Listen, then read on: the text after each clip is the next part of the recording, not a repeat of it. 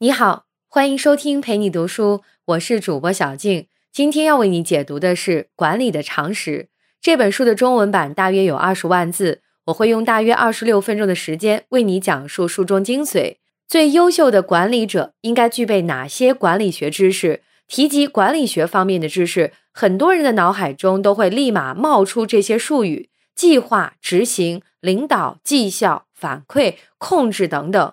在以前，管理学似乎是很高大上的东西。一谈到管理，大多数人都觉得这是领导和管理者们做的事儿。可是，在如今这个大变革的时代，我们总免不了要在生活中进行时间管理、精力管理、金钱管理，在公司里面也要管理自己的业务。所以，对这个时代的我们来说，管理从未脱离普通人的工作和生活。今天我所以讲的管理的常识，就是关于管理学的基础读物，它会系统的告诉你管理学方方面面的知识，让你做好准备，知道如何去成为一名优秀的管理者。《管理的常识》这本书的作者艾伦·莫里是《华尔街日报》的副总编，《华尔街日报网》和市场观察网的执行主编，同时也是三次普利策新闻奖得主。在《华尔街日报》漫长的任职期间，艾伦·莫里接触了大量商业界的真实案例，发现了一系列管理中的秘密。十年磨一剑，写成了这本萃取全球一百二十年管理思想精华的《管理的常识》。通过阅读这本书，你将获得一份最佳的管理实践简明指导。介绍完这本书的基本情况后，接下来。我们将从《管理的常识》这本书中选取员工与激励、自我管理和战略与执行这三个方面的管理学问题，向你介绍一些非常实用的管理学知识。为什么在全书中选取这三个部分重点讲解呢？因为员工和激励部分牵扯到管理他人的问题，而自我管理则是管理自己。战略与执行部分涉及到目标的制定和执行。在生活中，我们也必须掌握类似的三种能力：管理人际关系的能力、个人管理的能力以及规划生活的能力。因此，今天要介绍的这三个知识点，不仅对工作有帮助，对我们的生活也有帮助。下面我们依次聊一聊这几个话题。先来看一看管理学视角下的员工与激励。在管理学视角下，提起员工问题，一般涉及到员工招聘和绩效评估两个方面。员工招聘负责把人才招进来，而绩效管理则主要解决把员工管理好的问题。这两个要点相辅相成，共同构成了现代企业管理的基础。因此，在管理学中，我们通常把这两方面合称为人力资源管理。企业设置人事部门，主要也是为了解决这两大问题。在员工管理方面，书里的精彩内容很多，在这里我们只聊其中一个比较难处理的问题：如何管理有才能但却令人头疼的员工？在现实中，很有可能那些最令你头疼的员工，也正是你手下最为得力、最有才干的员工。类似的，作为一名普通的员工，你也可能发现那个最让你讨厌的同事，同时也是公司里面最有本事的职员。这些人确实很有才干，对公司做出了很大的贡献。他们会夜以继日的工作，为了获得成功不惜一切代价。同时，他们也要求非常规的表扬，要求你看重、强调他们所取得的成功。然而，他们脾气暴躁，不把领导和同事放在眼里，爱出风头，影响到公司其他员工的正常工作。作为一名管理者，如果你指出了他的某些不当行为，他可能会选择跳槽。如果不指出来，公司其他员工就无法安心工作。在这种情况下，究竟该怎么办呢？首先，你要意识到，在优秀的员工身上出现这种不良现象，可能是因为觉得缺乏安全感，而不是因为他们觉得自己没有实现价值呢？是不是他们对职位不太满意呢？是不是他们的家庭出现了问题等等？其次，如果你想了解员工的真实心态，并且准备和他进行一次谈话。那么务必要保证谈话在私下里进行。如果他们真的缺乏安全感，而你在大庭广众之下和他谈论这样的问题，不仅会伤到他的自尊心，而且无异于对他的工作进行了直接的指责。第三，在以上努力的基础上，你可以尝试寻找创新的结构性解决方案。比如他经常侮辱同事，那么你可以选择把他调离到单独的工作区域，避免他继续对同事造成不良影响。最后，如果以上的一系列步骤都没有取得实际效果，为了照顾公司其他员工的感受，你还是做好放他走的准备吧。在这个例子背后，我们可以看出一系列关于处理人事关系的深层道理。第一，管理者必须尽量和员工之间保持沟通，不能在没有进行交流沟通的情况下妄下结论。第二，管理者必须强调员工所取得的成就，而不是他们的失败和失误。第三，必须对事不对人。管理者可以批评员工，但是不能贬低他的个人价值。第四，管理者必须承认这样一个事实：对于员工的成功与否，管理者同样负有责任。当管理者知道这些员工的管理法则解决了以上问题，那么其他员工所表现出的工作问题自然不在话下。和员工相联系的一个重要问题就是对员工的激励。我们先来看管理学视角下的激励。所谓激励，就是组织通过设计适当的奖酬方式和工作环境，以一定的行为规范和惩罚性措施来激发、引导、保持和规范组织成员的行为，从而有效的实现组织及其个人目标的过程。插播一下广告：YouTube 搜索“陪你读书”，欣赏更多精彩内容。感谢您的支持。奖励一般可以分为物质奖励、精神奖励和价值观奖励。如果一家公司正在和另一家公司谈判一桩高额合同，在合同签订成功之后，参与谈判的某位员工表现出色，获得了高层管理者奖励的奖金四十万元，这就是物质奖励。如果在合同签订之后，高层管理者在公司年会上对某位参与谈判的员工进行了特别的表扬和鼓励，这就是精神奖励。例如，公司营造了一种特殊的企业文化，督促每个员工在遇到问题时都积极主动寻求方法。例如，即便在没有物质奖励和特别赞许的情况下，员工依然凭借自己的努力成功谈成合同，这就是价值观奖励。物质奖励一般能获得立马见效的效果，精神奖励有可能促使团队更加高效，而价值观奖励则让员工更加自觉主动。那么这三种激励方法到底哪一种更重要呢？我们先来看一个案例：二十世纪七十年代，通用数据公司的一个工程师团队，在几乎没有收到任何来自管理者的物质激励的情况下，成功的研发了新一代的电子计算机。这款新一代电子计算机使通用数据公司长期保持电子计算机技术的领先。让人好奇的是，在没有任何物质激励的情况下，是什么促使这个工程师团队主动研发新产品呢？事实的真相是这样的：这个工程师团队成功之后，有些人为自己没有得到相应的研发奖而感到痛心，也有人因为没有得到应得的晋升而感到沮丧。但是，他们谈起这个伟大的项目的时候，热情就重新燃起。对公司及其未来又再次恢复了希望。在他们看来，他们的确参与了一项不平凡的事业，而这让他们变得了不起。这就是管理者才应该有的魔法，让员工感到他们正处于某种有价值的、独特的、非同寻常的事业洪流中。管理者的责任就是在于让自己的团队全身心投入到自己热爱的事业当中，为了别人，为了公司的目标。为了高于其本身的更伟大的理由和意义，这种价值观上的激励远远会比物质激励和精神激励产生更深远的影响。这就是今天给你讲的第一个内容：管理学视角下的员工与激励。如果刚才你仔细听的话，肯定已经发现了，之所以把它称为管理学视角下的员工与激励，是因为我们在考虑这些问题的时候，都在按照一些有条不紊的步骤。或者从更深层次的意义上有条理的进行理解，而这就是一种管理学思维。我们不妨按照这个思路对以上内容进行简单的总结。在面对一个既是人才又难以驯服的员工时，要先对其有一个基本的判断，再运用私聊的方式进行了解，然后寻找解决问题的方法。由此，我们也可以推导出关于对待员工的管理原则。管理者必须尽量和员工之间保持沟通，必须强调员工所取得的成就，必须对事不对人，必须承认对于员工的成功与否负有责任。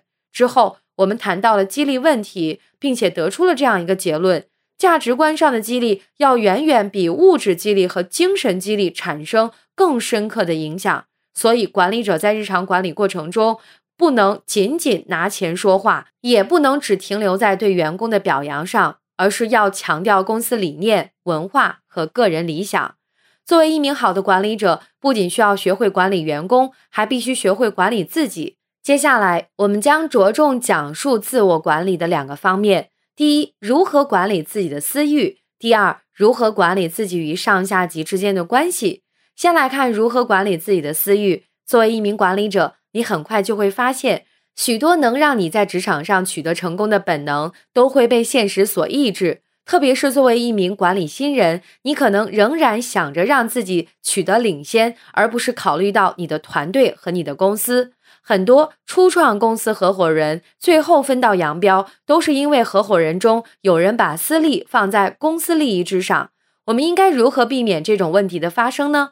在这里，管理者需要注意几点：第一，要克制自己总是追求胜利的冲动，避免让公司员工失去表达意见的动力；第二，不要总是坚持尽善尽美，随意否定别人的方案；第三，不要总带着批判的眼光，变得尖酸刻薄；第四，避免使用预先准备好的评论，以显示自己的聪明或者渊博；第五，生气的时候最好不要说话，尽量学会控制自己的情绪；第六。不要截留重要的信息，要懂得分享和倾听。第七，不要索取不属于自己的荣誉，或者不承认他人的功绩。当我们解决好以上七个问题的时候，我们就基本上控制住了自己的私欲。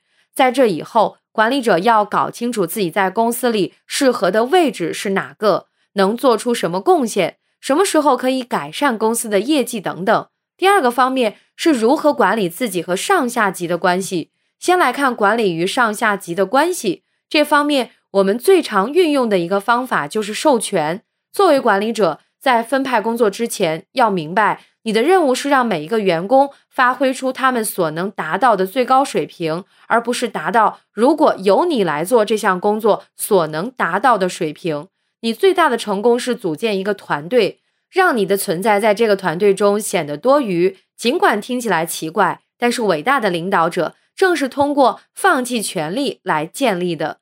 举个例子，现代企业管理制度中一般设置与 CEO 名义上并列，但实际上权力更具分散和专业的 COO、CFO、CTO 等职务，就是为了授权，所以需要由更具专业特长的人来分担权力，做好某个领域的专业管理。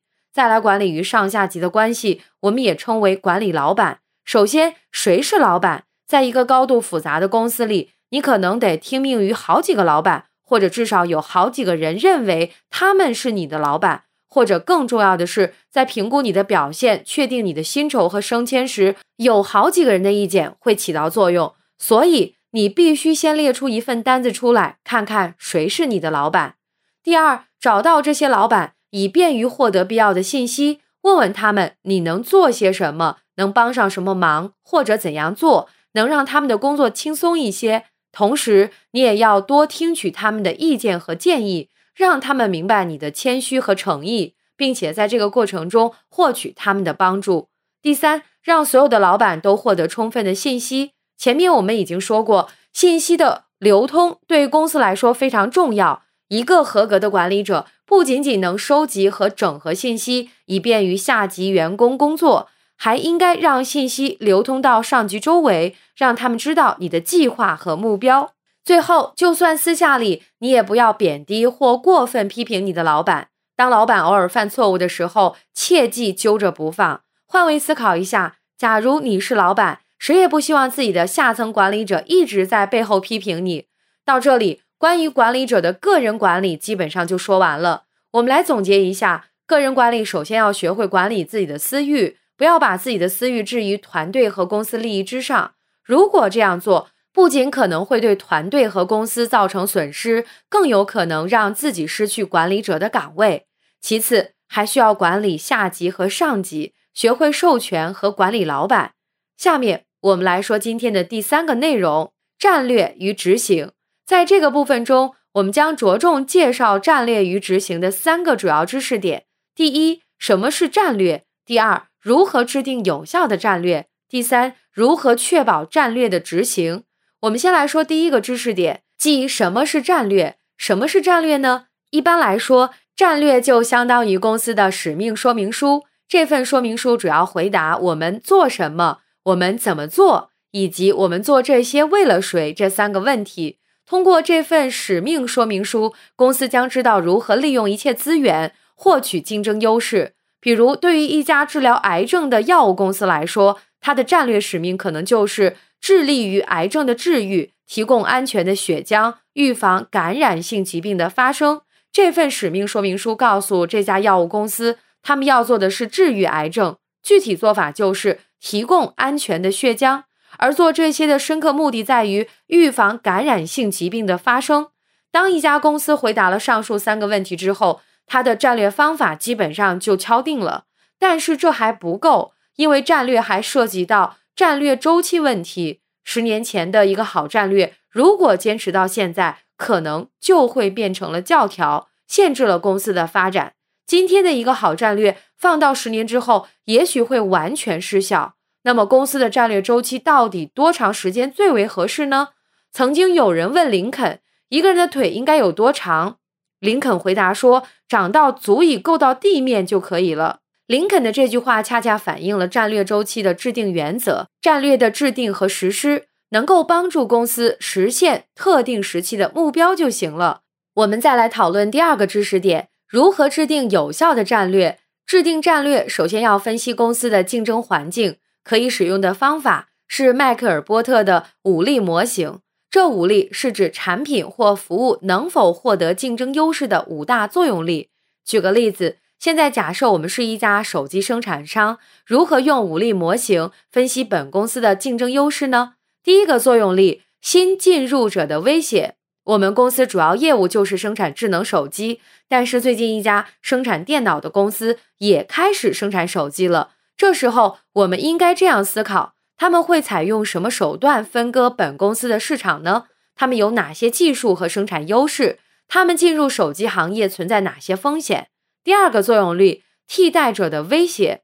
本公司生产的手机质量不错，市场份额也非常可观。但是最近一家公司生产的七寸平板不仅轻便，而且也具备通话功能。这时候我们就应该思考，这种平板是否会替代本公司的手机呢？客户是否会逐渐习惯平板打电话？这种平板的整体性能和价格是否会越来越便宜？第三，买家的议价能力。随着越来越多的手机生产商进入市场，本公司的竞争压力越来越大了。这时候，我们应该分析这些问题：手机批发和销售商是否会选择销售其他手机？手机批发和销售商是否会因为有更多的批发选择而压低本公司手机的价格？普通顾客是否会因为不愿意使用本公司的手机而影响到手机的销售价格？第四，卖家的议价能力，提供手机外壳制作材料的公司会不会提高材料的价格？是否有向其他公司提供材料的可能性？我们是不是可以开辟其他途径获取这种材料？第五，现有竞争者的威胁，联想、小米和华为对本公司手机的威胁有多大？我们各自的市场份额正在如何变化？他们采取了什么策略来排挤我们？等等，这些也都是公司管理者应该考虑的问题。当考虑完这些条件之后，就可以着手制定战略了。一般来讲，我们可以把公司的竞争战略分为三种。第一种叫成本领先战略，比如别人卖手机三千元一部，你通过提升公司的手机生产技术，优化生产流程，最终生产出同质量的手机，而价格只有对方的一半，那你就成功实施了成本领先战略。第二种叫做差异化战略，比如你把苹果当做你的竞争对手。但是你的公司所生产的手机不仅具备苹果手机的基本功能，还能当做平板电脑和投影仪使用。那么很明显，你的差异化战略也成功了。第三种叫集中战略，比如，你的竞争对手生产的手机，任何年龄段的人都可以使用，但是你的公司只生产老年人使用的大屏幕、大字体、外壳坚硬的手机，这就是集中战略。既把公司的经营方向调整到一个集中的小市场之中，一边根据武力模型分析市场，一边在和公司各管理层、员工一起谋划公司使命，基本上就将公司的战略制定完成了。但是大多数公司都有发展战略，然而成功的公司只有其中一部分。为什么呢？因为除了制定战略，还需要执行战略。所以接下来我们将讨论这部分的第三个重点。战略的执行问题。台湾半导体之父、台积供电公司董事长张忠谋先生说过：“对于一个好的 CEO 来说，战略和战略的实施同样重要。没有战略，执行就失去了目标和方向；而缺乏实施的战略，则毫无用处。正如他所说的那样，战略和执行是无法分开的。”接下来插播一条广告：YouTube 搜索“陪你读书”，欣赏更多精彩内容。感谢您的支持。那么，我们应该如何实施公司的战略呢？首先，我们得满足三个条件：第一，公司的每个人都有自己清晰的目标，而对公司的总体战略也很支持；第二，要设计一种能让员工经常衡量目标完成进度的方法；第三，实施过程中责任要明确。除此之外，我们需要做到。制定战略的人必须是那个领导大家实施战略的人，否则将可能导致政令不统一，企业内部言行不一致，人心不和。另外，好的执行需要我们面对现实，不把大量时间浪费在意愿与遐想之中。在执行战略的过程中，管理者要注意：首先，创造企业行动的文化，去做、去修正、去尝试，不纠结、不拖延、不拖沓。同时还要创造坦诚的企业氛围，只有坦诚的氛围，才能方便公司内部信息的正常流通。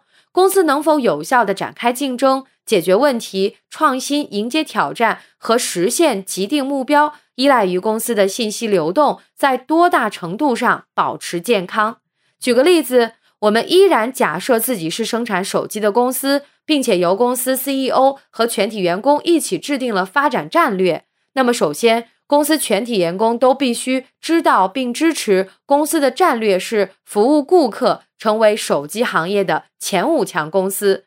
第二，每个员工都在月底根据公司的衡量标准衡量自己的目标完成度。第三，在执行战略的过程中，生产部门和销售部门都知道自己的责任，各司其职，相互配合。除此之外，作为战略主要制定者的 CEO 也在大力推进战略。